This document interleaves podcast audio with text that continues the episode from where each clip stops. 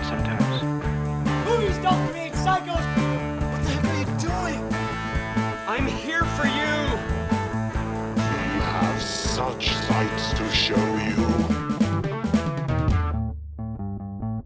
Herzlich willkommen bei Filme zum Dessert. Endlich mal wieder nach langer Pause. Lang ist, lang ist es her. Ähm, Ich bin der Christian, bei mir ist der Basti, ihr hört ihn Hallo. schon. Hallo Basti.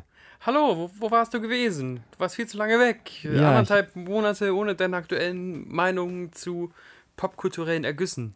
Ja, ich war gar nicht weg, ich habe gearbeitet. Und wir haben ja mindestens zweimal versucht, schon diesen Podcast hier aufzunehmen, den wir Ja. heute machen werden. Und immer kam irgendwas dazwischen und dann denke ich mir, ich habe irgendwie auch keine Lust, so, so zwischen Tür und Angel über einen Film zu reden. Also es ist so, Stimmt auch. ich mag mir auch für Filme Zeit nehmen. Ich bin zum Beispiel niemand, ich gucke auch Filme nicht nebenbei. Also eigentlich ähm, nebenbei so ein Hast du paar. ein Nebenbei-Medium? Also, wo es einfach ist, von wegen, keine Ahnung, ich mache Hausarbeitsarbeit und irgendwann irgendwas dü düdelt? Nee, eigentlich nicht. Ich habe mir das ziemlich abgewohnt, so äh, Du abgewöhnt. Sowohl bei Musik als auch mit Podcasts. Nee, entweder höre ich zu oder ich mache es aus. Also Krass. kommt schon mal vor, dass ich abgelenkt bin und dann aber, dann mache ich es normalerweise aus. Heftig, heftig. Konzentrationskraft. Das ist ja auch eigentlich was Schönes, dass du beschäftigt warst, ne? Also das neue Normal kommt langsam. Wir sind ja auch mit unserer Podcast-Reihe sozusagen durch die Krise durchgegangen. Und jetzt haben wir halt beide auch ein bisschen zu tun. Jetzt, wo Ja. die Fälle sinken. Wieder viel unterwegs Ja. unter Menschen. Und könnten uns jetzt theoretisch über einen Film unterhalten, der als Sommerblockbuster wohl irgendwo getaugt hätte, ohne ihn jetzt werten zu wollen, aber das ist, ist auch so ein bisschen Sommerblockbuster-Material.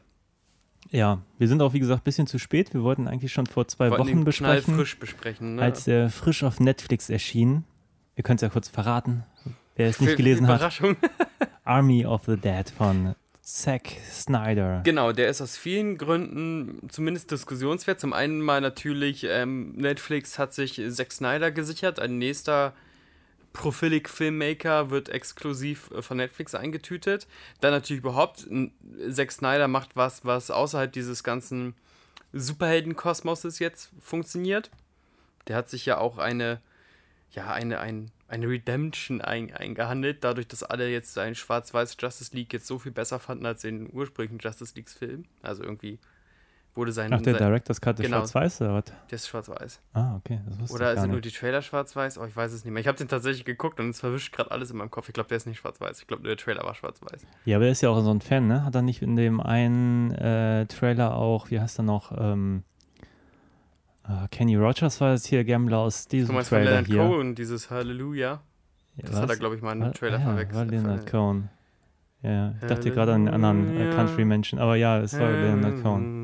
Ja, ja. Guter Song, aber passte, fand ich überhaupt nicht. Naja, das ist so von wegen, weil ich glaube, Zack Snyder kann nicht äh, Subtilität. Und wenn ja, er, wenn ich er glaube, er kann auch nicht Emotionen und muss sich dann auf sowas sich, verlassen. Genau, so. muss, so- muss so Spuren legen. So, wenn Ja. er sagt so, versteht ihr nicht, Superman ist wie Jesus, dann ist es natürlich total passend, wenn er äh, Halleluja darauf raufklatscht. Naja, auf jeden Fall haben die sich den gegönnt und dann ist es natürlich auch eine inoffizielle, vielleicht sogar offizielle Fortsetzung eines absoluten Zombie-Klassikers. Also, es ist eine Fortsetzung eines Films, welcher eigentlich ein Remake war. Bei Zack Snyder hat sich ja schon mal dem Zombie-Genre zugewandt mit dem Genau. Dawn of the Dead Dawn of Remake. the Dead Remake. Genau. Was hier geschrieben ist, um nochmal rund zu machen, äh, von James äh, Gunn, gell? James Gunn, genau. Wow. Weil wir ja gerade über ihn zusammen. sprachen, beziehungsweise Vor seine 100 Jahren haben wir über ihn gesprochen. heute, ja. Und genau, und dadurch, dass wir jetzt ähm, so ein Delay haben, haben wir das ja nicht, wie wir das normalerweise ganz gerne machen, dass wir ein bisschen über Gott und die Welt schwatzen und dann in den Film einsteigen. Wir haben den jetzt beide schon gesehen und haben uns beide schon dreieinhalb Gedanken zugemacht. Genau. Und auch schon vor zwei Wochen, was so ein bisschen dazu führen wird, dass ich, glaube ich, ein paar Details jetzt wahrscheinlich auch Aber schlicht wenn du schon Filme vergessen so bewusst habe. guckst, dann kannst du das doch gar nicht vergessen. Nein, aber es ist. Er geht halt auch zweieinhalb Stunden. Also es ist. Ähm, Ja, da wird drüber zu reden sein. Wenn du mich fragst, was ist eigentlich in der ganzen Zeit passiert, würde ich sagen, ja, keine Ahnung. Reicht für 80 bis 90. Das hätte ein richtig räudiger, weißt du, früher waren ja auch so Italo-Filme und so, Mhm. so, so einfach 79-Minuten-Filme. Ich weiß gar nicht, warum sie so, so ultra kurz waren, aber das hätte ich mir dann sehr amüsant vorgestellt. Ja. So ein richtig räudiger rein, raus. Dann hätte mich das auch alles, glaube ich, gar nicht so gestört. Das, das Problem ist, bei Zack Snyder äh, ist die, der Spagat zwischen Blödheit und Ernsthaftigkeit kriegt er, glaube ich, nie hin. Ja. Da muss ich jetzt drüber nachdenken. Also für mich. Das ist, im- der Film will ja blöde sein, im, im Guten. Ja, will er? Ich weiß es immer nicht. Willst du nicht, dass der Film blöde sein will? Ja, ich, also es gibt so Momente, aber ich glaube, da müssen wir gleich, wenn wir ein bisschen auf den Mhm. Inhalt zu sprechen kommen, ähm, der hat für mich, der hat für mich, glaube ich, Momente, wo er weiß, dass dass das schon auch tausendmal gab und Mhm. dann findet er irgendwie nicht unbedingt immer die cleversten Wege damit umzugehen, aber auch nicht unbedingt die dümmsten. Also ich glaube, es ist so ein, so ein, so ein sowas dazwischen, dass man einerseits, dass sich die Macher durchaus bewusst sind, wir agieren hier jetzt mit, mit den Hyperklischees und man Mhm. muss echt sagen, Zombies sind so langsam echt ausgelutscht. Klingt Ja. jetzt komisch, das so auszusprechen, aber Sogar, Aber sogar seit- unkonventionell gedachte Zombies sind inzwischen ausgelutscht. ja, irgendwie, eigentlich seit dem, eigentlich hat ja Zack Snyder mit dem Dawn of the Dead Remake eigentlich nochmal die, die, die Rennen, die schnellen Zombies Mhm. nochmal populär gemacht, so. Und ich kann mich erinnern, dass das, was diese Zombies hier halt auch aufmachen, so ein bisschen menschlicher wieder zu sein. Das hat auch George Romero noch im, im Spätwerk Ja, versucht, mit stimmt. Land of the Dead, glaube ich. War, hat auch nicht so richtig gut funktioniert. Ich dachte, ich hätte gerade eine Stimme gehört in den Kopfhörern. Geist, Ghost Voices. Ich habe Ghost geknatscht. Achso, Ich habe nicht dann gequatscht. war es die Couch. Wollen wir für die Leute, ähm, die ihr Netflix-Abo haben auslaufen lassen, weil sie denken, da läuft nichts mehr, einmal ganz kurz in dreieinhalb Sätzen beschreiben, um was es denn eigentlich bei Army of the Dead geht. Ja, soll ich das mal machen? Wenn du es kannst, du hast ihn Ja. vor zwei Wochen geguckt. Wir können es Ja, ja, ja. zusammen versuchen. Leg mal los. Also es fängt an mit einer Rückblende. Ich glaube, das muss man Ja. ein bisschen vorwegnehmen, damit man es kapiert.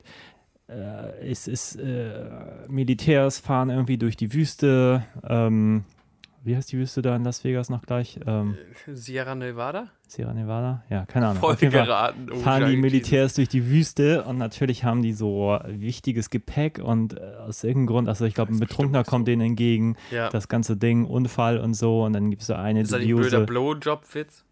Ja, kann Fährt er sein. nicht gegen die, weil er gerade irgendwie äh, verlustiert wird? Also, äh, äh, äh, ist ja auch egal. Ja, Ist, ist, egal. Ist jeden die Fall. Zusammenfassung voll egal. Aber Auf jeden Fall passiert ein Unfall. Mhm. Ähm, diese hochgesicherte Box geht auf. Die Militärs stehen auch davor, kriegen dann schon so äh, die Durchsage, so jetzt verschwindet mal das schön Mhm. schnell und so. Und was kommt raus? Eine Art Zombie. aber nicht ein, ein, normales Zombie, sondern Nee, so, ein- so ein Mega-Soldier-Zombie, Alpha-Männchen-Zombie der auch- 5000.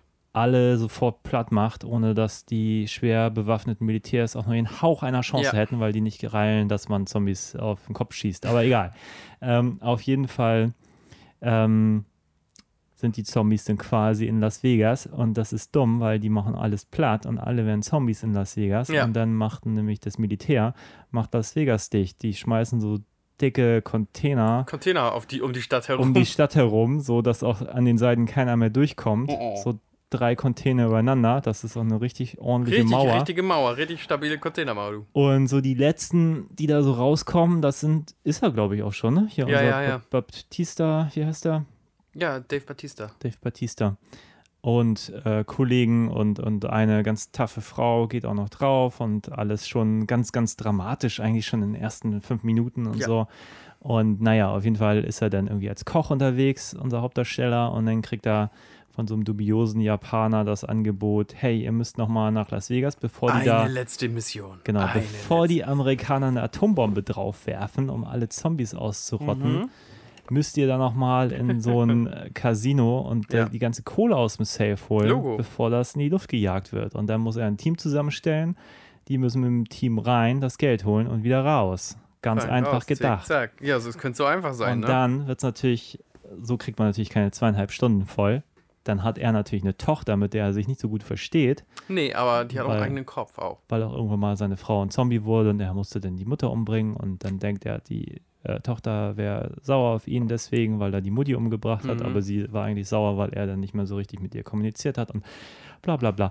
Auf jeden Fall ist sie aber jetzt so Flüchtlingshelferin Ja. und äh, ist dann auch in so einem Camp direkt äh, dort an Las Vegas dran, an Ja. der Mauer. Ich weiß gerade gar nicht, warum es das Camp noch gibt, weil da kommt ja keiner mehr raus, aber ist ja auch Ist scheißegal. komisch, ne? Geht ja nicht echt um eine geordnete Rückführung. Wenn es keine geordnete Rückführung gibt, dann kannst du auch die alle sonst wohin fahren. Also vielleicht in die nächste Stadt, dann müssen die ja nicht in der Wüste in Zelten. Ist ja auch egal. Genau. Auf jeden naja, Fall- auf jeden Fall gibt es immer noch eine, eine Frau dort in dem Mhm. Camp, die da so einen Eingang hat und immer wieder Leute äh, nach Las Vegas reinschleust. Und weil er über seine Tochter dann da reinkommt, kommen die halt rein. Und äh, naja, und dann ist es natürlich so, ähm, die Zombies sind nicht so hundertprozentig Zombies. Also viele sind Zombies, aber Ja. es gibt halt diese Super Soldier Zombies, die halt cleverer sind und auch Beziehungen führen und so Ja. Rituale und da muss man Korrekt. Leute opfern, damit man in der Stadt sein darf und so. Auch alles ein bisschen komplizierter. Oh, mein Handy geht auch gerade. Wir sind hier heute echt ein äh, Ja, bisschen ja. chaotisch drauf. Heute wird's wirr. Was ist denn das? Weiß ich nicht, wo du dein Handy hast. Und jetzt ist es die Lotterie wahrscheinlich. Ja, egal. Also auf jeden Fall gibt es da Irrung und Wirrung und wie es in solchen Genresachen ist, ne? Es ist ja so Heist-Movie meets Zombie-Movie. Da gibt es auch Leute, die haben eigene Motive und Leute führen da ein doppeltes Spiel. Und es ist nicht alles, wie es zu sein scheint. Außerdem kriegen wir gleichzeitig Ansichten, und das ist schon so ein, ein kleiner Spoiler, in das Sozialgefüge des zombifizierten ähm, Las Vegas. Weil du hast ja schon gesagt, es gibt Mega-Zombies und, und normale Zombies. Und die Mega-Zombies scheinen auch sich gewahr zu sein, dass sie Mega-Zombies sind. Deswegen dürfen die in, den, in so einen schönen Tower sich zurückziehen und haben fast palastähnliche Zustände. Ja. Und haben auch so Rituale. Genau. Also der Oberzombie will dann auch irgendwie, äh, kommt da auch mit einer Zombie-Frau zusammen und die wird dann auch Zombie-schwanger. Schwanger, ja. Und ähm, Und der, die gönnen sich auch irgendwie so einen kleinen Harem von anderen, auch noch menschlichen Frauen. Das, ich weiß nicht, ob, ob, die, ob da der Plan war, die auch zu zombifizieren, damit er noch mehr Zombie-Frauen Frauen hat. Ähm, keine Ahnung. war auf jeden Fall sehr stark zu sehen, dass er sich einfach nur Hispanic-Frauen klärt. Ähm, ja, und dann natürlich noch das Element der Running Clock, dass nämlich in, in T minus zwei Minuten auch eine Atombombe halt auf, auf Las Vegas fallen wird. Und wie kommt da Genau. Dave Batista und seine Gang von ungleichen äh, Söldnern und bunten Gestalten da wohl raus? Ja, vielleicht müssen wir noch einmal kurz zusammenfassen, um das Verständnis klar zu machen, weil er muss ja diese Gang erstmal zusammenstellen und die haben halt so ein Megatresor, das da nennt sich, äh, der Oh Gott, der Supermarkt 5000, ich weiß nicht mehr. nach, nach Valkyrie. Äh, Ach stimmt, genau. Deswegen, ah, da macht es ja so Sinn, dass sie einen Deutschen dafür casten, wenn der Ja, ja. irgendwie Gottesdämmerung oder so. heißt. Schweighöfer muss G Gottesdämmerung, ne? Ja, ja. Öffnen, den, den, den super Mega-Tresor. Man da. weiß nämlich, nur Tresoröffner, äh, auf, also ne, auf deren Kultur die Referenz des Tresors baut, nur die können ihn öffnen. Ja, die deutscher. Tresor braucht man einen Deutschen, Deutschen, für. ja. Genau. Und der ist auch ganz ehrfürchtig und äh, ist Ja. halt, ja, Will dabei am liebsten Wagner hören und hast genau. nicht gesehen. Dann haben die sie so ganze eine, Klaviatur wird so eine. Verrückte, die dann den Helikopter starten sollte, dann auf dem Casino-Dach irgendwie steht und Ein Zombie-Jäger-Influencer, also der YouTube-Karriere macht, mit Zombies erschießen, möglichst kamerawirksam. Ja. Und keine Ahnung, noch ein paar andere Leute, Ja, die irgendwie Leute, ja. von Bewandtnis sein sollen. Das ist auch eigentlich ein lustiger Trope, weil die auch irgendwann mal sagen, wer ist eigentlich der, die wichtigste Person hier im Team, so, wer, wer kann jetzt eigentlich geopfert werden und wer nicht und so weiter. Ja, die so unterhalten sich darüber, wer Bodycount sein darf, ja. Genau. Und ähm, ja, das ist so im Prinzip der Inhalt. Und dann, was dann passiert, ich würde mal sagen, das ist jetzt nicht immer sehr überraschend. Das ist ein bisschen das, was natürlich passiert, weil es werden nicht alle überleben. Spoiler. Ja. Warst du überrascht? Irgendwann? Nee. also, ähm, jein. Ähm, man hat ja immer, also davon lebt ja, glaube ich, auch so ein Film.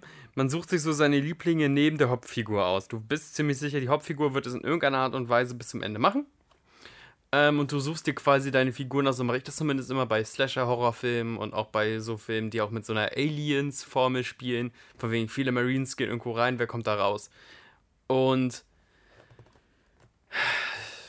Zack Snyder ist in seiner Erzählhaltung manchmal so nihilistisch, dass mir, und jetzt Achtung, wenn ihr den Film gucken wollt, dann hört jetzt weg, 3, 2, 1, mir relativ schnell klar war, dass da wahrscheinlich keiner so richtig rauskommt.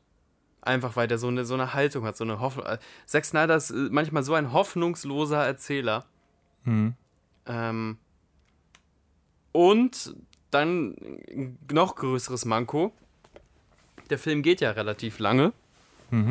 hat Schwierigkeiten gehabt bei mir, dass ich Figuren in mein kaltes Herz schließe. Ja. Hat er dich denn überrascht in, in seiner Zusammenstellung und in seiner. Also ich muss sagen, er hat mich insofern überrascht, dass ich ihn ganz gut guckbar fand. Also ich hab, kann jetzt nicht sagen, dass ich mich wirklich gelangweilt hätte. Ich war allerdings auch jetzt nicht wirklich emotional tief eingebunden, aber es passiert ja die ganze Zeit irgendwas. Mhm. Ähm, ich finde dafür, dass er einfach zweieinhalb Stunden geht, er benutzt für mich so ein bisschen so eine Technik, immer, ähm, immer noch was reinzuwerfen. Mhm. Also es ist jetzt nicht so, dass es sich langsa- langweilig anfühlt, weil das Aber du sagst ja, er, er bewirft dich ja damit. Also das baut sich nicht logisch aufeinander auf. Nee, ich meine, das Problem ist, dass natürlich auch selten Spannung entsteht, weil die auch einfach nicht vor wirkliche Hindernisse gestellt werden. So, wenn du so ein Team zusammenstellst, ich glaube, es dauert eine Stunde, bis dieses Team ready ist. So, irgendwie fragt man sich, was eigentlich in einer Stunde passiert. Aber klar, du hast erstmal den, den, den Unfall gesehen von dem Transporter, Ja. dann hast du noch die, die Zombie-Invasion auf Las Vegas gesehen, dann hast du noch das, das Rauskommen das erste Mal von Baptista und äh, seinen, seiner ersten Crew sozusagen Ja. gesehen. Ich glaube, bis dahin sind 15 bis 20 Minuten vergangen. Für, für was hättest du auch in drei Minuten erzählen können? Also Mhm. die Hälfte hättest du einfach rausschmeißen können. Das hätte für Ja. den Film keinen Unterschied gemacht.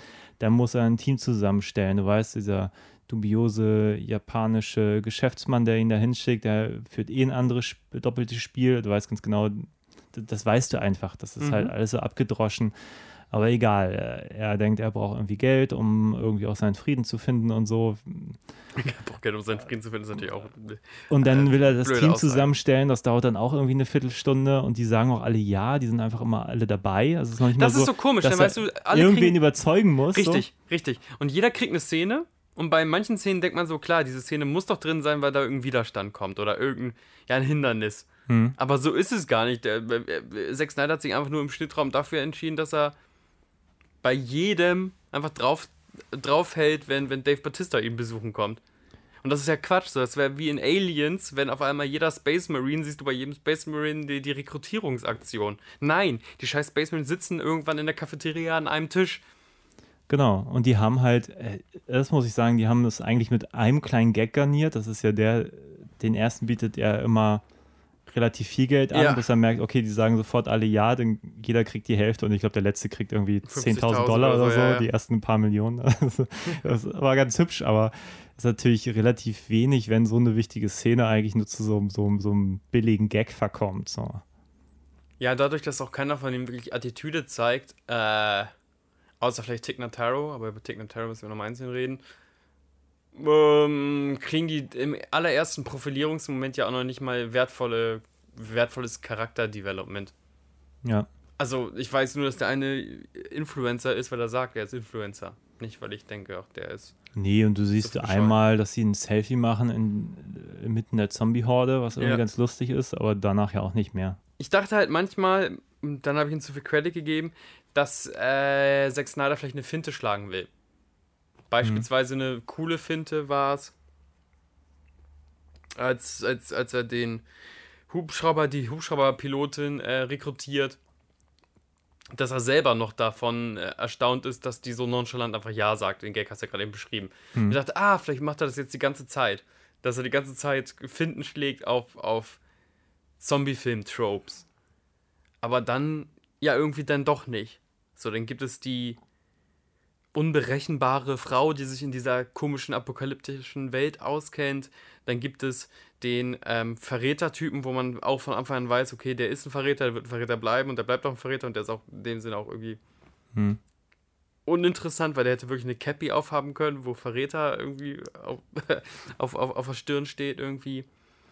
Ähm, dass die Charaktere, die am Anfang direkt sagen, ich mag dich nicht, gut, ich mag dich vielleicht auch nicht, dass die sich am Ende des Films vielleicht mögen werden. Hm. Quelle Surprise. Also ich finde es inzwischen subversiver, würden die sich wirklich am Ende total immer noch nicht abkönnen oder so. Also ich dachte, irgendeine Finte wird geschlagen, wird es denn aber überhaupt nicht. Hm. Ja, schwach. Also finde ich wirklich, also ich dachte, diese Truppe und der Trailer will das auch so andeuten, hätte mehr Kultpotenzial. Mehr so das dreckige Dutzend oder halt eben die Space Marines aus Aliens oder eben ähm, glorreiche Sieben. Ja, die Sache ist halt immer, man denkt ja, da kommt dann irgendwas anderes. Dass es dann irgendwie Mhm. darum geht, möglichst äh, crazy dann da einzubrechen. Wo du denkst, okay, du hast doch irgendwie auch mal Oceans 11 gesehen, Mhm. dass man, dass die dann besonders tricky sein müssen, um Ja. dann an diesen Tresor zu kommen, an Götterdämmerung. Mhm. Aber das ist ja auch so eine Szene, dieses wird ja auch in fünf Minuten abgefrühstückt. Und das, geht halt alles relativ schnell, wenn es dann erstmal so weit ist, wo man eigentlich denkt, jemand anders, ein Brian De Palma hat damals bei Mission Impossible da eine halbe Stunde Hochspannung geliefert, einfach nur wie John Tom Cruise irgendwie da einbrechen muss. So. Und ja, und bei geht anderen, ja, Sachen, aber bei anderen Sachen verliert er total viel Zeit, wo man denkt, ja gut, skip, ich verstehe es. Weißt du? Die Das spannenden stimmt, Sachen erzählt er schnell, weil die scheinen ihn nicht zu interessieren. Mhm. Safe wird sofort geknackt. Ähm, ja, wie gesagt, es gibt auch gar keine große Planung. Ich weiß nicht ganz genau, wie und warum der Hubschrauber jetzt wieder heile ist. Mhm. Man sieht nur einmal Tignataro, die gegen diesen Hubschrauber gegenbumst. Du meinst, das ist ja was für ein Piece of Garbage oder sonst was. Sie hat auch dann am Ende gar kein Problem mehr, das Ding zu fliegen. Das ist nicht so, dass das eine Schrotthaube wäre, die da halb vom Abschmieren ist. Sondern dann ist das Ding halt heile. Dafür sehen wir unendliche Minuten, wie einer der verschleppten Menschen bei den Alpha-Zombies herumgereicht wird. Brauchst du überhaupt nicht. Macht die Dramaturgie sogar kaputt. Ist auch irgendwie langweilig. So nur weil jetzt jeder mal dem Typen in den Arm beißen darf. Hm. Weil der wirklich wie so eine Gruppenmahlzeit, der wird geteilt. Warum denn? Er Ja. hätte sogar offscreen erledigen können, den Typen. Wäre sogar effektiver, weil dann mein, meine Fantasie mehr mit mir durchgeht. hm. Ein weiteres Beispiel da, wo ich finde, wo ich denke, warum denn? Äh, es gibt ja Verräter, den habe ich beschrieben, der Verräter mit der Verräter-Cappy. Und der Verräter mit der Verräter-Cappy kommt sein, den ganzen Film über drüber nicht drauf klar, dass er, äh, dass es so einen weißen Tiger, so einen zombifizierten weißen Tiger in Las Vegas gibt. Das scheint Hm. ihn wirklich irgendwie, das scheint ihn nachhaltig zu verwirren. Und dann ist es natürlich dieser, natürlich trifft er dann in, in der dramaturgischen Regel sein Ende, indem er auf diesen weißen Tiger trifft. Spoiler, Spoiler, Spoiler. Und für mich wäre es effektiver gewesen, Tiger springt auf ihn zu, Kamera schneidet weg und man hört ihn irgendwie aus der Ferne schreien oder so. Ja. Das macht ja zum Beispiel der Predator-Film mit ein paar seiner Opfer. Mhm. Effektives Wegcutten. Was macht Zack Snyder? Zack Snyder hat Geld und sehr, sehr viel Zeit auf, auf, auf sich genommen, um den sinnlosen Kampf Mensch gegen Computerkatze bestimmt fünf Minuten zu zeigen oder so. Also Ja. lang. Er fällt um, wird er angekratzt, dann versucht er sie zu retten, versucht eine Pistole ziehen, das Vieh zieht ihn doch wieder zurück. Und denkst so, oh, das ist, das ist nicht geil. Nee, das ist natürlich auch ein bisschen das Problem an ganz vielen Stellen, dass es auch nicht spannend ist, wenn du, also wenn du weißt, da ist keine, der hat jetzt keine Chance mehr. Ja. Ich meine, das macht er ja ein paar Mal, auch wenn unten dieser Ober, äh, Oberzombie äh, zum Tresor kommt und, und die beiden letzten, die noch zurück sind, sich dem stellen müssen. So, da weiß man, die haben eigentlich keine Chance irgendwie. Ja, ja. Und haben sie auch nicht. Also, na gut, was dann passiert, ist noch eine andere Geschichte. Naja, aber theoretisch haben sie ja, Aber- du weißt, die haben ja trotzdem beide verloren, so. Also das war ja Genau, nicht so, dass. aber der Kampf ist halt super lame, weil du denkst, du hast jetzt die Killermaschine und der normale Mensch kann ja gar nichts dagegen ausrichten. Das weißt du einfach. Und warum Ja. das so zeigen? Dann musst du da irgendwie ein Gimmick einführen, wo du vielleicht so irgendwie zumindest sagen kannst, vielleicht hätte er eine Chance, wenn er das und das irgendwie ein Ass erreichen im könnte. Ärmel Ja. oder irgendein Joker, irgendein Geheimplan, so. und stattdessen spielt irgendwann die Musik auf, weil er so wahrscheinlich selber merkt im Schnitt, okay, das funktioniert so nicht mit der Spannung. Also Ja. versuchen wir so einen Verfremdungseffekt in dem Moment. Aber das hätte man sich dann auch vorher überlegen können, finde ich. Ja, unbedingt. Und dann ist, also ein, das hat mich beim Sehen wirklich ein bisschen enttäuscht. Ich fand die, das Setting eigentlich geil, Las Vegas. Und Super gutes Setting. diese fünf Minuten ganz am Anfang, wo Las Vegas sozusagen überrannt wird, wird Ja. dafür, dafür genutzt, irgendwie Las Vegas so ein bisschen zu zeigen, wie es ist, nämlich so ein äh, versiffter Laden, der Dreckiger Sündenfuhl. Genau, und irgendwie ein bisschen, ja, aber du hast da irgendwie so für so einen Moment so, so, so einen Flair, den, auf den ja auch zum Beispiel der Trailer total Mhm, setzt, so, ja. das ist irgendwie Las Vegas. Und wenn die Zombies erstmal eingefallen sind, ist davon nichts mehr übrig, finde ich. Es gibt noch nicht mal eine Szene, wo irgendjemand mal spaßeshalber an so einem äh, äh, einarmigen Banditen Ja, zieht genau. oder irgendwas. Das ist einfach quasi, es ist einfach nur noch das Setting und es ist allen eigentlich egal, dass sie in Las Vegas sind. So, es sieht zwar hübsch aus, Ja. aber da ist halt kein Mehrwert drin. Nichts, was man bei Dawn of the Dead noch sagen konnte, okay, die Zombies benehmen sich jetzt im Kaufhaus wie so Aber das war ja immer, das war ja immer, genau, das war ja immer die, die Grundthese und das Erschreckende an den Zombies, dass die sich irgendwie ganz grob an ihre Mensch Menschlichkeit noch erinnern können. Hm. Und deswegen gehen sie ja zum Mall, weil Zombies oder Menschen auch hirnlos zum Mall gegangen sind, als sie nichts mit sich anzufangen wussten. Stimmt, wäre ich vollkommen bei dir, dass da ein Zombie irgendwie am Roulette-Tisch da irgendwie dumm rumsteht, aber auch einfach alles verloren hat. Ja, o- oder weil man kann so viel machen, gerade mit, mit, Las Vegas. Las Vegas ist auch innerhalb von wenigen Monaten so zerfallen, dass man denkt, da hat schon vorher eine Bombe eingeschlagen. Also wenn sie irgendwie diese, diese Stadt auch irgendwie genutzt hätten und auch die abgefahrenen Kostüme und die abgefahrenen Kostümdesigns. Also es gibt eine Showtänzerin, aber das wäre super, hätte es so 500 Showtänzerinnen gegeben oder Zirkusartist oder Elvis Impernator, äh, Impernator, ja, jetzt geht's los, Alter. Ja, ja so Elvis-Doubles, ne? ja. Ähm, es wäre alles so jokig gewesen und dann so nett. Und jetzt habe ich trotzdem irgendwie nur so eine graue Masse an sehr muskulösen Zombies, ähm, die auch alle irgendwie unifarben brau braungräulich angezogen sind, die so miteinander verschmelzen, wenn sie denn in einer Masse auf dich zukommen. Aber du kannst doch in Las Vegas richtig grell, bunt und auch ein bisschen trashig sein. Ja. Ja, ich weiß nicht, aber Zack Snyder, also wir, wir hämmern jetzt auf den Film ein. Ich fand die tatsächlich ganz lustig zu gucken, aber es war halt so eine Nummernrevue. Du hast halt Mhm. auch diesen Moment, ähm, irgendwann ist diese eine Frau, die mit ist, äh, die haben wirklich plötzlich aus dem Nichts so einen dramatischen Moment, die ihm irgendwie so seine Liebe gesteht und, und Baptista irgendwie dann sagt so, hier, ich bin jetzt gar nicht wegen des Geldes mit, sondern ja. weil ich immer irgendwie mit dir zusammen sein wollte, bla und blub. Und dann weißt du, hä, was, wo kommt denn das jetzt her? Und dann, Spoiler, wird sie umgebracht und er ist so ein bisschen Der auch nur verwirrt. sentimental verwirrt für so einen Hauch einer Minute. Aber da muss er schon losballern, ne? Da muss er jetzt auch schon wieder Eben, Headshots aber denkt sich, verteilen. wo kommt denn das her? Weißt du, also die, dieses Gespräch hätte es eine halbe Stunde vorher geben können, um es vorzubereiten, aber gibt es Ja. nicht. Es ist quasi Ja. direkt da, aus dem Nichts, in so einem Moment, wo es auch überhaupt nicht passt. Also sie schneiden direkt aufeinander auf, also die gehen direkt aufeinander zu, die beiden Szenen, die von wegen, hey, vielleicht liegt es ja auch an dir, dass ich mitkomme, ich vertraue dir und dann geht eine Tür auf und ihr wird der Kopf irgendwie abmontiert. ja. Und das hört sich jetzt vielleicht humoristisch an, daraus könnte man auch einen düsteren Gag äh, ziehen, so von wegen, ich vertraue dir, aua, oh, doch nicht. Aber das wird ja nicht mal irgendwie großartig wie, ein- wie ein düsterer, zynischer Treppenwitz erzählt, sondern irgendwie, irgendwie so gar nicht. Und ähm, ich hab ich mag's in, inzwischen nicht mehr, wenn Filme, und auch wenn das vielleicht edgy ist oder halt eine düstere Version, wie es sein will, ich mag's nicht, wenn keiner da rauskommt. Ich glaube, das hatten wir bei Brightburn auch schon. Ich mag's nicht, wenn es so total hoffnungslose Endmessages hat.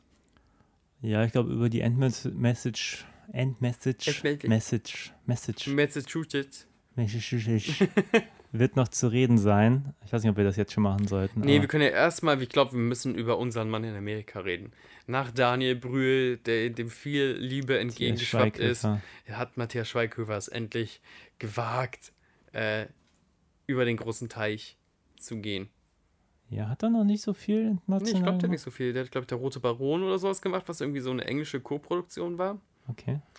Ähm, ich glaube, so viel Daniel Amikram. Brühl macht viel, aber ich sehe die auch ehrlich gesagt selten. Also, Daniel Brühl macht viel. ja, aber auch Schweighöfer, ich bin gar nicht auf dem Zettel. Also ich weiß, wer er ist. Ich habe auch mal irgendwas mit ihm geschaut, aber ich glaube, die meisten Filme kommen einfach in meiner Welt nicht vor, in denen er mitspielt. Nee, stehst du nicht auf deutsche Beziehungskomedies? Nee, aber ich habe gar nichts gegen ihn. Ich fand, er hat seine Sache halbwegs gut gemacht. Es ist eine dumme Rolle so, aber das finde ich, kann man dem Schauspieler nicht Nein, anlassen. überhaupt nicht. Ähm, ja, der spielt halt den nervigen Deutschen so. Ja. Ähm, das kann er. Das kann man ihm jetzt nicht. Ich finde es ja auch gut, dass Vorwerfen. Deutschen jetzt auch andere Traits, also dass Deutsche jetzt ab und zu mal ein bisschen zany, also mir fällt jetzt kein schönes deutsches Wort dafür ein, so ein bisschen extrovertiert, ein bisschen Ja. drüber gezeigt werden. Das ist ja mal ein anderes Bild als der kalkulierende Deutsche, ja. was auch auf den Safe-Knacker gepasst hätte, wenn er sagt, I don't want to be disturbed und dann zieht Ja, das irgendwie was an. Das fand ich alles okay. Ich hätte, also, aber das ist so zum Beispiel so ein Ding, das finde ich halt super schade. Weißt du, du machst irgendwie dieses Ding auf, der Safe heißt Götterdämmerung und nachher muss er da einfach nur eine halbe Stunde irgendwie lauschen und braucht ganz Stille, um dieses Ding zu knacken. Das ist halt so wenig, weißt du? ja, Ich hätte mir irgendwie gewünscht, da wären jetzt irgendwie ein paar wirklich tricky Sachen, wo er dann mit auch irgendwas Verrücktes machen kann oder irgendwas so. Und vorher diese, das hat ja auch mit dem Safe nichts zu tun, diese Fallen, die, wo sie dann irgendwie Zombies reinschicken müssen mit den. ja, nee, ja, das ist das aber auch ein bisschen dumm. Also ich Genau. meine, das, das weiß ja auch, also dazu wird einfach auch kein Safe auf dieser Welt geschützt mit so Fallen aller Indiana Jones. Das ist halt totaler Quatsch. Ja, Also- da wollten sie einfach nur effektemäßig den Zombies irgendwie Pfeile in den Kopf reinhauen und den anzünden und was auch immer da passiert. Mhm. Dave Batista. Ist der Actionstar-mäßig auf einer Höhe mit so So. Jason Statham-Films und, und Vin Diesel? Ich hätte ihn ja jetzt im ersten Moment gleich mit The Rock verglichen, einfach von der Statur. Die, ähm, die, der Vergleich kommt ja auch wegen seinem Wrestling-Hintergrund wahrscheinlich. Wrestling-Vergangenheit. Genau. für mich hat er nicht so als Actionstar jetzt funktioniert. Ich finde, dafür ist da mir auch fast zu wenig Action mit ihm. Also Mhm. er ist auch so wenig körperlich. Also ich finde, er ist immer so, er ist natürlich ein Tier so, äh, Ja. von seiner Statur. Aber hier habe ich eigentlich den Eindruck, immer wenn er, wenn er was macht, dann schießt er oder er ist. Also vielleicht tue ich ihm gerade Unrecht. Die Sichtung Nee, ist du jetzt hast zwei schon- Wochen her. Du aber hast schon recht, so, also aber ich habe ich hab jetzt keinen Nahkampf vor Augen, wo er wirklich mal jemanden irgendwie zweimal durch die Decke wirbelt Naja, und genau sich dann das, was, draufknallt. genau so. das, was The Rock ja auch beispielsweise anfangs seiner Karriere ironisch gemacht hat, ist dann auch seine, seine ähm, für ihn bekannten Moves auszupacken. Also Ja. dann macht man mal den The Rock Superwurf, ne? Und denkt sich, ja, natürlich ist das in dem Film super unlogisch, dass er, dass auch dieser Filmcharakter diese, diesen, diesen Wrestling-Move kann. Aber das ist natürlich eine Verneigung vor dem Image in der, in der echten Welt, nicht in der Filmwelt. Und äh, das ist ja schon eine Überhöhung des Actionstars. The Rock ist schon als The Rock, also als Dwayne Johnson, überhöht. Arnie ist schon als Arnie, also Arnie ist ja eigentlich schon selbst eine Kunstfigur, so überhöht. Und dann ist die überhöhte Kunstfigur, die in einem Film mitspielt, wo er noch doller überhöht wird. Bestes Beispiel zum Beispiel hier Phantomkommando. Da spielt er ja quasi eine Überhöhung einer Überhöhung einer Überhöhung. Und das macht Dave Batista nicht, weil Dave Batista oft auch so, so leise Rollen spielt. Weißt du, The Rock durfte in seinen ersten Rollen, der hat jetzt inzwischen auch schon bewiesen, dass er ein bisschen schauspielern kann, da hat er einfach nur viel gez gezwinkert und Leute auseinandergenommen. Ja. Und hier haben wir halt so, so einen brooding Familienvater, der auch weiß, dass die Hälfte seiner Mannen und Frauen jetzt wegen ihm draufgegangen sind und die Schwere trägt er so mit sich. Und dann kann er ja natürlich nicht äh, mit einem coolen Spruch äh, Zombies in zwei Stücke reißen. Hm. Gut, wenn er als Actionstar komisch funktioniert ist, wie ist es denn als Schauspieler? Ich bin nicht so überzeugt. Ah, krass. Also ich fand ihn okay, Mhm. aber ich, also ich fand, für die Rolle braucht man nicht so ein Tier. Weißt du, was ich meine?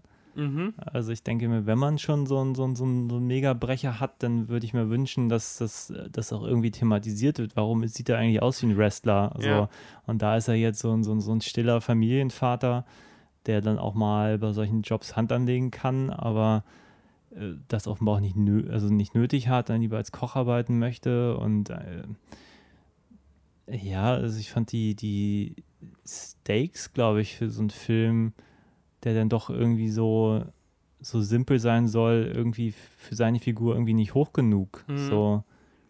Also ich glaube, dann hätte ich ihn lieber gesehen als, als so, so eine Snake Plissken-Figur, die irgendwie vorbestraft ist und sich da rausretten muss und das sein Ja. einziger Ausweg ist, wieder mit seiner Tochter irgendwie Kontakt haben zu dürfen oder irgendwie sowas. Oder dass die Freiheit am Ziel ist und nicht irgendwie 50.000 Dollar, um danach irgendwie besser leben zu können. Also weil letztlich, äh, das ist natürlich auch ein Riesenproblem, um Charaktere ernst zu nehmen. Die geben sich auf so eine Selbstmordmission, jeder weiß das. Mhm. Und wenn deren Ziel einfach nur Geld ist, finde ich das halt einfach so ein bisschen wenig, weil Ja. ich bei keinem die Notwendigkeit sehe, wa- warum sie jetzt Geld brauchen. Also es wird ja auch nicht gesagt, dass er seine Miete nicht mehr zahlen kann. Das ist ja alles überhaupt nicht Thema. Ja. Und dann finde ich das einfach ein bisschen wenig und irgendwie bin ich dann auch nicht so, so wirklich mit den Charakteren und auch dann auch die Tochter, die so clever sein möchte und dann geht sie da einfach mit rein, nur weil andere aus dem Camp da jetzt irgendwie rein sind zu den Zombie-Horden und wahrscheinlich auch umgebracht wurden. Das weiß man ja noch nicht, dass sie noch Ja, leben. vor allem, wie viele sollen diese Leute dir bedeuten, wenn du quasi die Sicherheit des restlichen Camps deswegen. ähm, Ja, aber das wären so manchmal so. Dinge, die wären ja mit, mit kleinen Kniffen ja möglich. Ich Mhm. meine, diese Frauen, die da äh, von den Zombies gefangen genommen wurden, die hätten ja zum Beispiel, jetzt mal ganz blöd gedacht, auch mit einer CB-Funke irgendwie rübergehen können und hätten noch mal morsen können, hier, wir leben sind noch noch oder hier, so. ja. Und dann hätte sie, weißt du, dann wäre da diese Notwendigkeit, die sind da wahrscheinlich noch am Leben und ich kann sie jetzt vielleicht auch noch retten, Mhm. wäre irgendwie ganz anders als so, die sind schon die sind tagelang schon da tot, ja. und sind wahrscheinlich tot und dann versteht man so, das Mädel soll einem so, so als relativ clever und, und sonst was irgendwie eingeführt werden. Und dann geht sie einfach nur mit, weil der Plot will es so. Es ist Ja, und halt, zwischendurch haut sie einfach auch ab und, und trennt sich ganz klar von der Gruppe, was eine Gefährdung auch der Gruppe ist. Und dann, dann hat das ja sogar zum Resultat, dass andere Leute in diesem Söldner-Team sterben, weil sie wie bescheuert noch ihr hinterher äh, fahren müssen. ja. Ähm, sowas finde ich auch immer, immer. Also, wie soll mir denn da das Herz, also auch warum, warum soll ich um die Tochter mich scheren, wenn die solch egoistische Kacke macht und mindestens zwei Figuren aus dem Film direkt abgemurkst werden, nur weil sie nochmal den Flattermann macht. Auf den Verdacht hin, dass sie noch irgendjemanden retten kann. ja. Also sie tauscht quasi die eine Person gegen die andere Person irgendwie ein. Hm. Finde ich. Ohne Rücksprache, ohne Kopf, ohne Sinn und Verstand. ja. Und ohne Skill. Es wird ja nicht erzählt von wegen, ich kann selber für mich sorgen, Dad. Ich, du weißt ganz genau, ich habe mein Samurai-Schwert und Ausbildung in Köpfe zerteilen. Hm. Ja, naja. Ihr seht ja auch gar nichts aus so einer kleinen Pistole. Also es ist ja auch gegen so Zombie-Horden, ja, geht so schlau. Ja. War der Film eigentlich gory? Nee, ne? Ich versuche gerade zu sehen, der war jetzt nicht wahnsinnig brutal. Naja, also ich muss sagen, die, die besagte Tiger-Szene, die du erwähnst, die war schon fies. Ja, das war auch so eine äh, heraushängende Szene. Ne? Und Natürlich werden Leute, werden Leute gebissen und werden Leute sprengen sich selbst in die Luft. Du hast es, wenn du einen Zombie-Film gesehen hast, hast du alle gesehen. Irgendwie. Es gibt immer einen, der sich in die Luft sprengt. Ähm, das ist jetzt aber nicht so krass blutrünstig, oder? Also ja, Blut klar, aber nicht so Ich weiß nicht. Gore-fest. Also es ist kein Film, wo man sagt, hey, wenn ihr nur auf Gore steht, dann ballert den euch rein. Naja, der ist schon brutal. Also am Anfang hat er, äh, das habe ich ja eben noch gefragt, hat er eigentlich diese, diese, wie nennt sich denn das? Diese Säge. Dieses, diese Säge, dieses, äh, sieht halt aus wie so eine Motor, ja, Motorsäge ist das ja eigentlich, ne? Ja, Und also so eine Rundsäge, So so, eine ja. Rundsäge, ja, so ein, so ein Kreissägenblatt. Ähm, das, das benutzt er irgendwie im, im An, am Anfang, in dieser Rückblende. Genau, um da Leute, glaube ich, aus Autos rauszuschneiden und dann kommt ein blödes Vieh, dann nimmt er das halt gleich noch mit. Also Genau, und damit matscht er dann ein paar Zombies weg und dann Mhm. nimmt er das, dieses Monster-Ding ja, ist ja auch die, unsinnigste, schwerste Waffe, die man sich nur vorstellen kann, nimmt er ja wieder mit rein. Ja. Und dann war ich wirklich, muss sagen, ein bisschen enttäuscht, dass das dann nicht nochmal Ja, ich richtig auch. zum Einsatz kommt, das Ding. Ich auch. Wir, ich dachte, wir sehen einmal so eine Brain. Ja. Ist das Braindead? Braindead-mäßige genau. Sache, wo er sich so richtig, Zombies, richtig durcharbeitet. Wegen, hier geht's nicht weiter, geht ohne mich weiter. Und dann rennt er da rein und macht noch so viele mit. Nee. Ja, Ist da nicht wird, wird schon ordentlich gekillt, aber ich glaube, man ist so satt. Also es ist so, durch CGI ist das so. Also es ist halt irgendwie nichts mehr wert, so dieses Kopf Ja. abmachen. Also ich meine, da passieren ja schon so ein paar, paar harte Sachen. Also auch diesem, dieser Zombie-Frau, der der Kopf abgesäbelt wird, die dann auch noch Stimmt, lebt. doch, und- da, ja, ich tue der Sache, ich weiß gar nicht, warum ich ihn so harmlos im Kopf habe, aber du hast recht, da passieren schon Sachen, aber wahrscheinlich, weil man ich da. ist emotional überhaupt nicht drin. Ja, so. ja, genau. Das ist aber ein Zack Snyder-Problem und das hat jeder seiner Filme, behaupte Richtig. ich jetzt mal, dass ich nie mit Figuren mitgehe, weil die sich alle für mich sehr wenig menschlich anfühlen. Liegt das auch an ähm, Zack Snyders vielleicht distanzierter Herrenmensch-Optik? Also der erzählt ja gerade muskulöse Menschen schon gerne sehr heroisch. Als wäre er in die äh, Leni Riefenstahl-Schule gegangen teilweise. Ähm, haben wir deswegen keine Beziehung mehr zu den Hauptpersonen, weil die so übermenschlich erzählt werden und dann auch keine wirklichen Gefühle transportieren können, glaubhaft? Hm, ich würde es gar nicht übermenschlich nennen. Also ich finde, dafür sind hier zu viele Klischeefiguren drin, die aber auch ganz offensichtlich auch wie Klischeefiguren agieren. Mhm. Also siehe äh, Schweighöfer, der ja einfach der völlig überdrehte Nerd ist, der auch mit einem echten Nerd nichts zu tun hat und der einfach nur irgendwie laut und aufgedreht ist und, und so. Also eine Figuren, auch hier die ähm, Hubschrauberpilotin, Mhm. ähm, die, also die ist mir auch zu drüber. Die hat für mich irgendwie keine, keine menschlichen Züge mehr in ihrer über. Aber ne, wenn zum Beispiel diese, halt. diese französische Schauspielerin, die diesen Walker spielt, also die Leute, die die rein und rausschmuggelt, die wird schon, oder auch sogar die Zombies werden teilweise sehr übermenschlich erzählt. Also eine Kamera, Low Angle, die breiten sich in ihrer vollen Macht aus, flexen alle Muskeln an, die sie können. Auch unser Kettensägen Heini und, und natürlich auch Dave Batista, die ihre Nackenmuskeln anspannen, wenn sie reden und so. Das ist schon alles so eine, nennen wir es mal Mat- nicht Herrenmensch-Optik, sondern so eine Macho-Optik. Ja, ich würde so als Überinszenierung bezeichnen. Ich glaube, das trifft, ist aus meiner Sicht ganz gut, was Snyder ja eigentlich seit bei 300 war es Ja, natürlich Klar. total obvious, aber auch bei äh, Batman äh, vs. Superman. Ähm, Und ich überlege, ob diese Optik damit zu beiträgt, dass, dass du nie wirklich nah bei den Figuren bist. Ja, ich meine, er gibt sich ja immer mal Mühe, dass du so emotionale Momente haben sollst, Mhm. aber ich glaube, die sind irgendwie haben die so ein Soap-Niveau. Du kommst halt nie auf so eine Mhm. andere Ebene. Du hast eigentlich, also bei, auch bei ihm und seiner Tochter, ich habe nicht das Gefühl, das sind, das sind Vater und Tochter. Haben mir auch genervt. Beide. Also- Also, ich mag Batista, aber wenn beide miteinander sich den Bildschirm geteilt haben, fand ich das so furchtbar.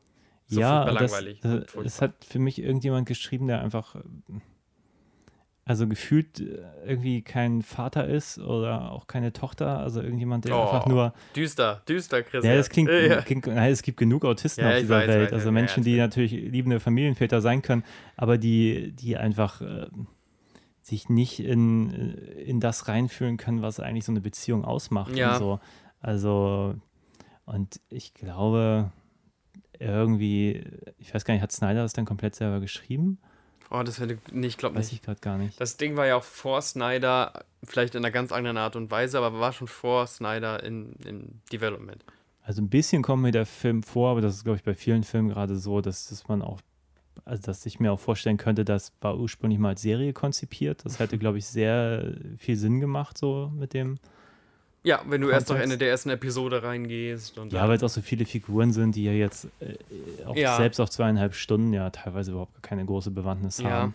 Außer ein bisschen Kanonenfutter. Und selbst noch nicht mal das ist ja noch nicht mal so, dass du wirklich diese, dieses normale, einer wird nach dem anderen dezimiert. Äh, es, ist- es ist ja noch nicht mal so eine Mhm. Horrorfilm-Struktur. Es ist ja mehr so, also es hat ja relativ viel Drama-Momente, die aber irgendwie auch nicht ausgespielt werden. Warum fühlen wir denn in John McTiernans Predator mehr für die Söldner, als, als wir hier für die Söldner spüren? Also ich glaube, McTiernan kann einfach besser Spannung inszenieren. Ja. Also über die Spannung möchten wir nicht, dass die Typen hops gehen. Naja, gut, erstmal siehst du sie auch miteinander und du Mhm. siehst ja auch so, so einen gewissen ähm, Respekt so füreinander, so mit we- wenigen Ausnahmen. Und das hast du hier ja auch schon gar nicht. Die kennen sich zwar, aber ich habe so, so ein Gruppengefühl kommt für mich gar nicht auf. Ähm, Die sind auch so arschcool zueinander, ne? Und natürlich lebt es davon, dass sie auch mal miteinander Faxen machen oder.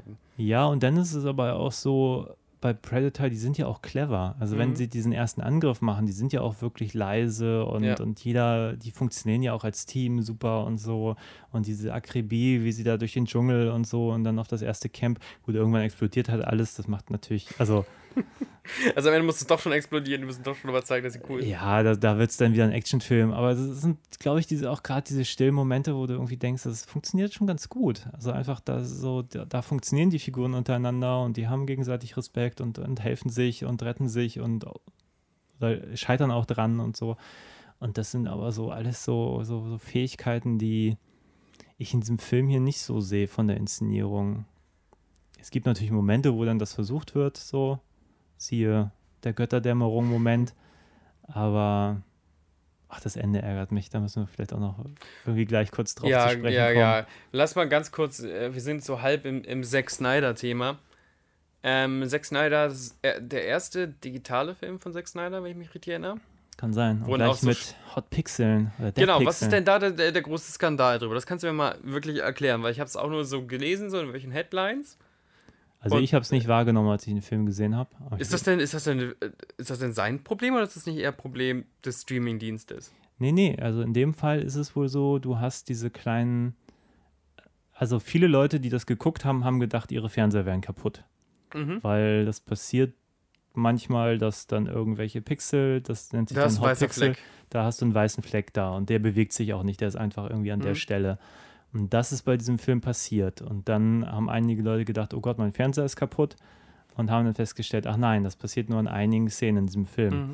Und die Lösung ist wohl einfach, dass die Kamera, die, die sie benutzt haben, die digitale Kamera, wenn die zu heiß wird, fallen halt Pixel aus.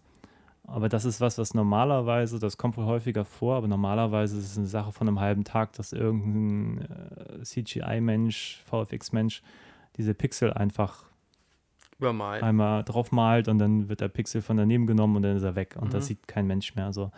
Ähm, und das ist hier irgendwie nicht passiert. Und man fragt sich natürlich schon, warum ist es keinem aufgefallen so? Ähm, bei so einer großen Multimillion-Dollar-Produktion. Mhm.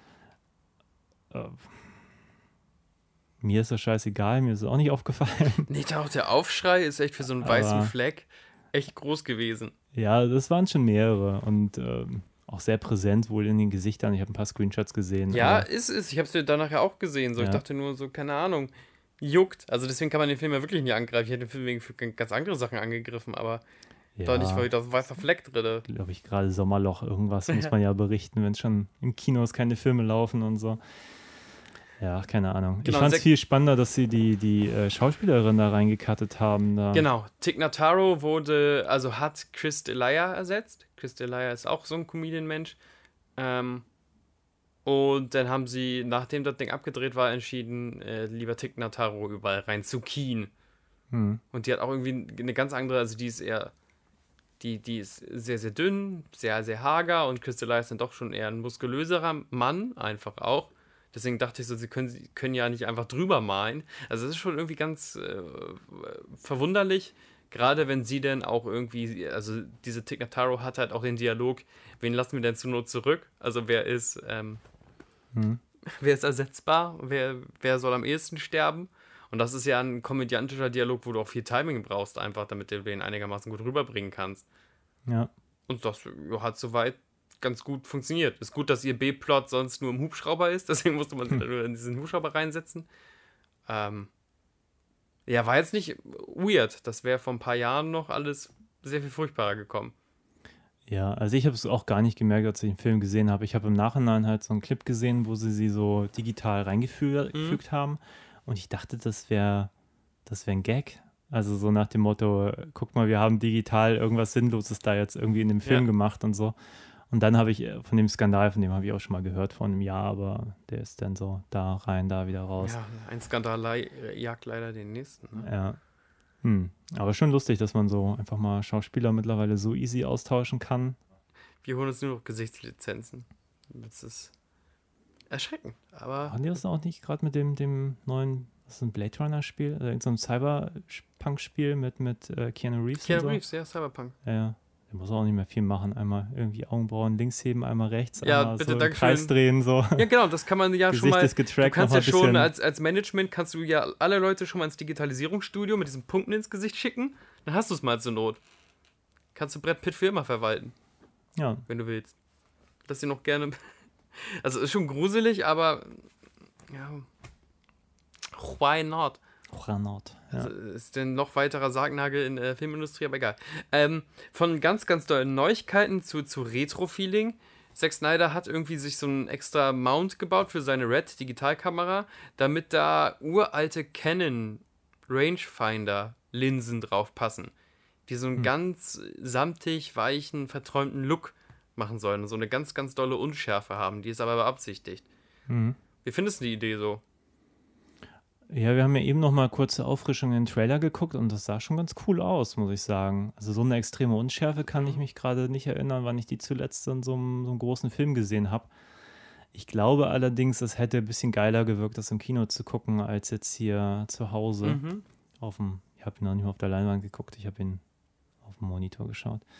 Dadurch wirkt der Film natürlich auch kleiner, als er ist, aber die Ja. Bilder sahen eigentlich schon ganz cool aus, muss ich sagen. Viele schöne Bilder, ne? Aber auch manchmal auch so dieses ultra nervige, warum musst du denn diese Dialogsituation jetzt gerade aus einer extrem shaky Cam lösen?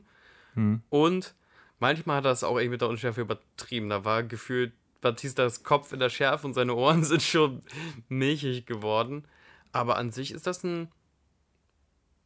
Es ist kein billig aussehender Film. Da gibt es andere Netflix-Produktionen, wo man denkt, ach Kacke, ist euch am Ende das Geld ausgegangen, ihr Arm. Ich fand das ganze Set mit Las Vegas, das sah schon alles ganz cool aus. so. ja. Ich habe auch noch ein kurzes Making-of gesehen, wo sie auch so ein bisschen drauf zahlten, ähm, wie sie sich das ausgedacht haben, wie das aussehen sollte. So Ja. ein postapokalyptisches Las Vegas. Fand ich irgendwie, da hat sich auf jeden Fall jemand Gedanken gemacht, das merkt man schon. Also sieht cool aus. So. Ich hätte mir noch halt inhaltlich gewünscht, dass da noch irgendwas kommt. So. Also auch diesen Trope, wir müssen eigentlich da einbrechen und Geld aus dem Safe holen, das ist halt auch so, so wenig einfach. Und dann auch, gut, jetzt kommen wir langsam in Spoiler-Territory. Sind wir schon ein bisschen, aber du meinst das wirklich, wo du wirklich viel drüber reden musst. Ja, naja, es geht halt mit so, das sind so ein paar Dinge. Auch diese, sie gucken Fernsehen und dann, Mhm. ja, nicht in zwei Tagen schmeißen wir die Bombe, Sondern wir schmeißen sie Minuten, in ja. einer Stunde und dann haben sie noch eine Stunde Zeit, Ja. um das Geld rauszuholen, zu flüchten. Und ich auch denke, okay, da, da steige ich auch gedanklich irgendwie aus, wo ich mir denke, okay, dann jetzt wäre der Zeitpunkt, irgendwie einfach zu flüchten so oder Mhm. aber auch was für eine niemand, es würde einfach nicht passieren, weißt du, wenn du eine Atombombe schmeißt in drei Tagen, würde niemand sagen, wir schmeißen sie zwei Tage früher. Warum denn auch? So, es gibt gar keinen Grund. Weißt du, da müsste doch die Bedrohung irgendwie eine andere sein. Du müsstest das ganze Setting anders erzählen, dass da jetzt irgendwie Deswegen kommt aber die Countdown-Mechanik nicht hin. Du kannst äh, das Countdown nicht sagen, noch zwei Minuten, dann werfen sie die Bombe. Weil so ein Hubschrauber, ne? Und selbst wenn du in der Luft bist und gerade abhauen willst, erstens gibt es einen elektromagnetischen Impuls.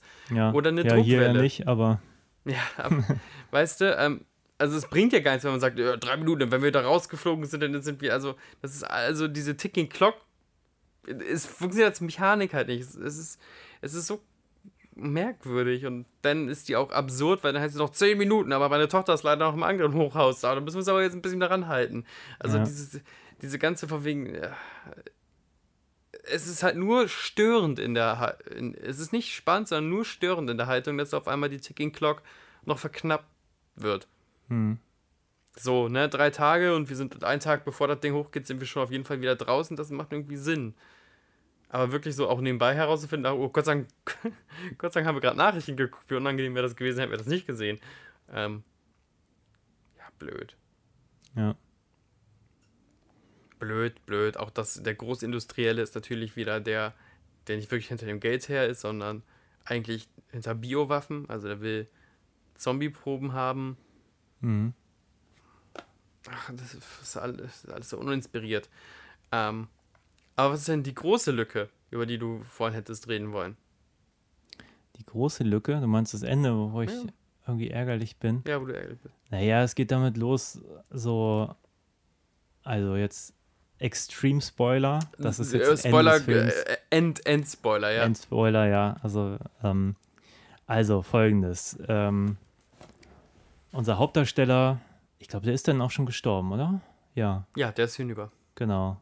Dann seine Tochter ist die einzig Überlebende, vermeintlich. Und dann sehen wir den Götterdämmerungstresor aufgehen Mhm. und da hat noch einer überlebt aus dem Team. Und der, da ist er gerade eine Atombombe runtergeknallt, der geht einfach aus der Stadt, hat das Geld dabei aus dem Tresor, mietet sich ein Flugzeug an, ist in dem Flugzeug Richtung New Mexico oder so. Ja, wo will er denn hin? Ich glaube nach Mexiko, Mexico? City oder so. Ja, ja, Keine nee. Ahnung, Achso. weil er jetzt Geld hat. Und Ach, der, du meinst, der meint nach Mexiko, damit sie ihn nicht mehr verfolgen, oder was? ich glaube, der hat jetzt einfach Kohle und wollte sich absetzen. so. Interessant. Und dann dachte, stellt er halt im genau dahin? Flugzeug fest, ihm geht es eh nicht so gut und oh nein, er wurde vom Zombie gebissen, ist der Film zu Ende. Und dann denke ich mir so, oh, ernsthaft jetzt? Das war so, ich fand es so blöde. Also allein irgendwie, überhaupt die Tatsache, dass er in diesem Tresor überlebt, eine Atomexplosion, das Ja. was ich schon bei Indiana Jones 4 kacke, wenn, wenn Indy da in einem Kühlschrank überlebt, so. unverstrahlt und Genau, er läuft dann ja fit. doch noch so durch die Gegend und so. Und dass die Zombie-Mutation ja genauso lange braucht, wie sie nun mal braucht in diesem Film. Das ist immer eh. Die, seid euch gewahr, wie lange man braucht, bis man zum Zombie wird. Manche Ja. Leute werden gefühlt, nachdem sie nur- sich nur einen kleinen Zeh kurz angekratzt haben, innerhalb von zwei Minuten zum Zombie. Und er kann da rumlaufen, sich einen Flieger chartern, ein bisschen Champagner trinken, bis er merkt, auch mir ist so ein bisschen auch nicht gut. Schummrig, ja. ja.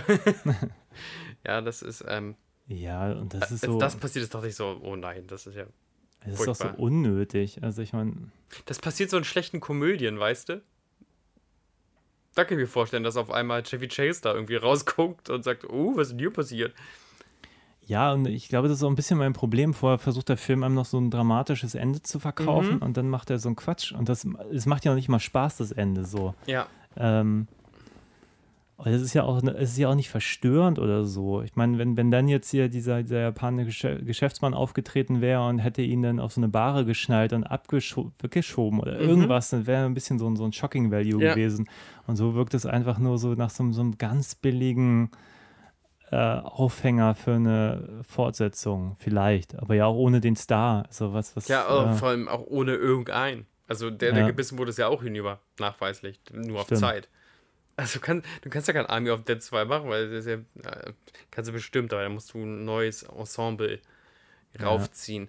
Ja. ich fand auch extrem blöd, wo ich sogar laut lachen musste, ist die Szene, wo sie stehen so auf dem Dach und warten eigentlich auf den Hubschrauber und die denken, die, die Hubschrauberpilotin hat sie, hat, sie- hat, hat sie sitzen gelassen. hm. Und dann ärgern die sich, denken so, oh, diese Verräterin, blablabla. Und dann kommt sie aber so vom Gebäudewinkel hoch. Also sie, sie kommt quasi in den Frame geflogen. Und dann setzt erst das Sounddesign ein. Und jeder Mensch, der schon mal irgendwie in der Nähe von einem Krankenhaus oder so gelebt hat, weiß, was für einen alle am Hubschrauber machen. Also das geht nicht, dass du sagst, oh, sie ist weg und dann ist Totenstill auf einmal. Ach, hier bin ich ja. Das, da musste ich ein bisschen lachen. Ja, auch was für ein blöder Moment. Also, also Sie ist entweder weg, ist sie ist weggeflogen, so, aber einem das so als Spannung verkaufen, dass sie jetzt auf dem Dach stehen und sie ist nicht da und dann ist sie doch da. Also, wofür? Also, was Ja. bringt einem das so? Moment der Irritation, aber so. Also so Dafür ist es auch zu schnell aufgelöst. Ne? Es ist nicht so, oh Gott, oh Gott, sondern dann ist der Hubschrauber doch da. Also so, Psych, ja. an, der, Nase lang geführt. Hat sie aber auch nichts von, die dumme Sau. Weil auch sie äh, Ja. wird den Film nicht überleben. Nee. Ja, ich weiß auch nicht. Wie gesagt, ich habe mich halbwegs unterhalten gefühlt. Also ich kann auch nicht mal sagen, das war jetzt nichts Dolles, aber Mhm. es war auch irgendwie. Hat ja auch jetzt einfach nicht viel Nährwert. Das ist echt so ein. Ja, ich habe ja Zack. Snyder jetzt viel Chance gegeben. Habe einfach gemeint, vielleicht mag ich seine Batman-Interpretation nicht oder seine Superman-Interpretation. Aus meiner Sicht versteht er diese Figuren nicht, aber diese Mhm. Figuren hat er jetzt selber entworfen. Vielleicht mag ich einfach Zack Snyders Sicht auf, auf die Welt nicht. Hm, ich weiß nicht, ob man. Ich glaube, ich kann gar keine Sicht auf die Welt in diesem Film wahrnehmen. Nicht, mich ist das sind nicht das so- alles irgendwie extrem. Ja, es ist alles irgendwie So, ein bisschen zynisch. Kämpf für dein Recht, ein bisschen zynisch, genau so. Bringt zwar eh nichts, aber trotzdem mach, mach was du machen musst. So ein bisschen altbackene Heldenmomente. Ja, ich weiß nicht. Kann, kann echt schwer auf diesen Film auf irgendwas schließen. Also für mich wirkt das so ein bisschen so, so Mal nach Zahlen. Was auch ein Christopher Nolan macht, nur mit weniger Talent. ähm, ja, du hast immer so Momente, die, die, die, die funktionieren ja durchaus so. Aber du hast dann, du hast dann hier einen, du hast dann da hinten mal einen und da dann auch wieder einen und so. Und dazwischen hast du ganz viel Zeug, was Dir reicht diese Unterfütterung, ne? dass er dir ab und zu mal so ein paar Brotkrumen hinschmeißt, die ihn doch munden. Ich fand es jetzt in diesem Fall okay. Als ich Batman vs. Superman, den habe ich ein, zwei Mal versucht zu gucken, da bin ich überhaupt nicht reingekommen. Vielleicht li- liegen mir da auch die Figuren eigentlich zu sehr am Herzen, als dass ich mir das irgendwie wirklich angucken kann. Ja, hört auf, Batman weh zu tun. So ist Batman nicht. Nee, aber so ist auch Superman nicht. Und, Nee, so ist beim vor allem nicht, ja. Nee, ich bin, bin kein Zack Snyder-Fan, also wirklich nicht. Ähm, Sucker Punch ist auch so ein super dummer Film, wo ich mir denke, da, da funktioniert gar nichts in diesem Film. So Ja. dramaturgisch eine Nullnummer. Sieht schon manchmal schön 10. aus, wenn diese Damen in Slow-Mo durch die Luft fliegen. Ja, genau, dann, dann merkst du auch, wo, wo er den Fokus drauf legt. So. Und ich denke, das wird hier so ähnlich gewesen sein. Vielleicht hat er noch einen Drehbuchautoren an der Seite gehabt, der ein bisschen da einen Plot reingeschrieben hat und Ja. für die interessanten Momente verantwortlich ist.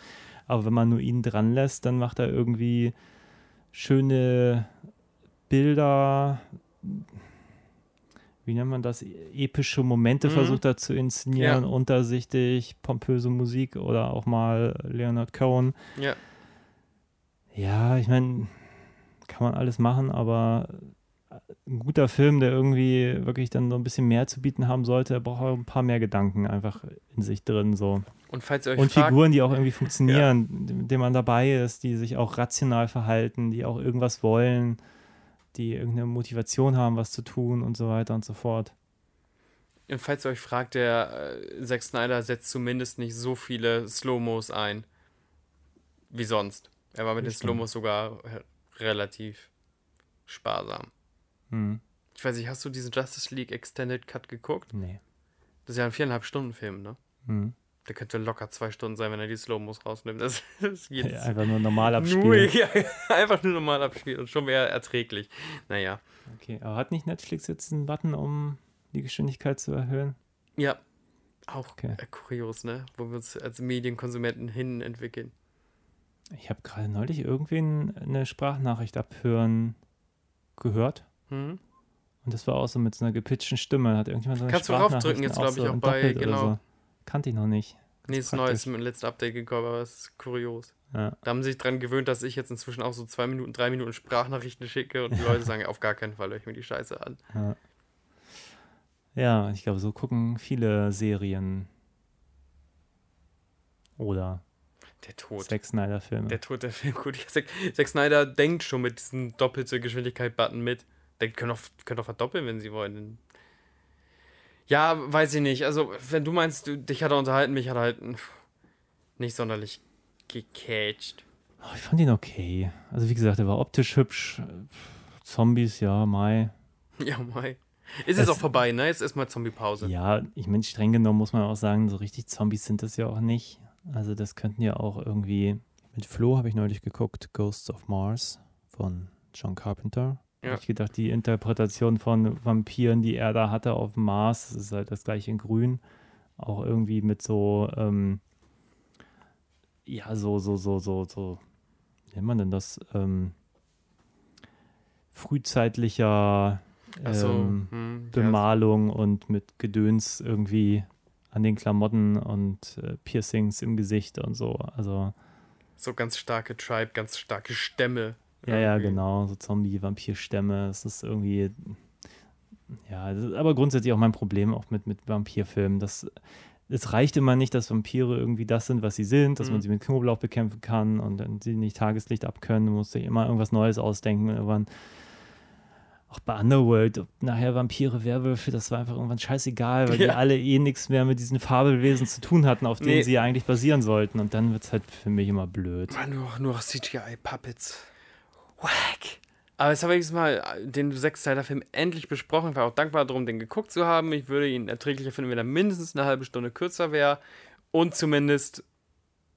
Ja, und ich das Ende geskippt hätte. Weil das Ende, ich, ich mag es nicht. Ich mag es halt nicht, wenn es am Ende so für, für, alle, für alle Söldner war die Nummer am Ende umsonst und die Zombie-Apokalypse wird jetzt halt in New Mexico weitergespielt. Das ist mir zu düster als Perspektive.